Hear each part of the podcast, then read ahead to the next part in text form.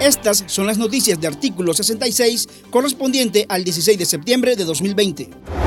Especialistas en derecho constitucional afirman que la propuesta de la dictadura de Daniel Ortega de instaurar la pena de cadena perpetua a quienes cometan crímenes de odio incumpliría con los tratados internacionales de los que Nicaragua es firmante y que no resolvería la violencia generalizada, más bien constituye un tema peligroso y desafortunado ante la crisis sociopolítica que atraviesa el país desde abril de 2018. El abogado Gabriel Álvarez, experto en Derecho Constitucional, dijo a artículo 66 que la iniciativa implica una reforma parcial a la Constitución que requiere de dos legislaturas.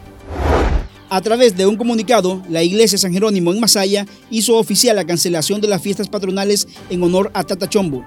Las autoridades eclesiásticas manifestaron que la decisión se debe al peligro de contagio por la pandemia del COVID-19. Sin embargo, la alcaldía de la ciudad montará su propia celebración y ya iniciaron con una serie de actividades. La vocera y vicepresidenta de Nicaragua, Rosario Murillo, arremetió contra las organizaciones feministas, llamándolas las disfrazadas, y las acusó de promover crímenes mediante el aborto desde las antiguas comisarías de la mujer. La activista y defensora de los derechos humanos de la mujer, María Teresa Blandón, dijo que la vocera gubernamental es antifeminista y que ya había intentado formar su propio movimiento para manipularlo a su antojo el representante legal de Canal 12 introdujo un escrito de oposición para impugnar el embargo que la Dirección General de Ingresos mantiene contra la televisora. El defensor calificó de arbitrario e ilegal este embargo por más de 21 millones de córdobas por un reparo fiscal.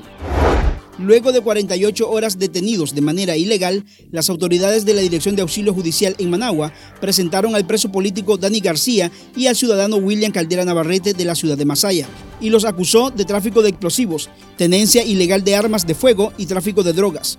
Los familiares de ambos detenidos desmienten los señalamientos por parte de la justicia orteguista y afirman que ambos fueron sacados de sus casas de forma ilegal y ahora les están imponiendo delitos comunes. Estas han sido las noticias de artículo 66. Para esta y otras informaciones visite nuestro sitio web www.articulo66.com. Síganos en Facebook, Twitter e Instagram y suscríbase a nuestro canal de YouTube. Les informó Noel Miranda.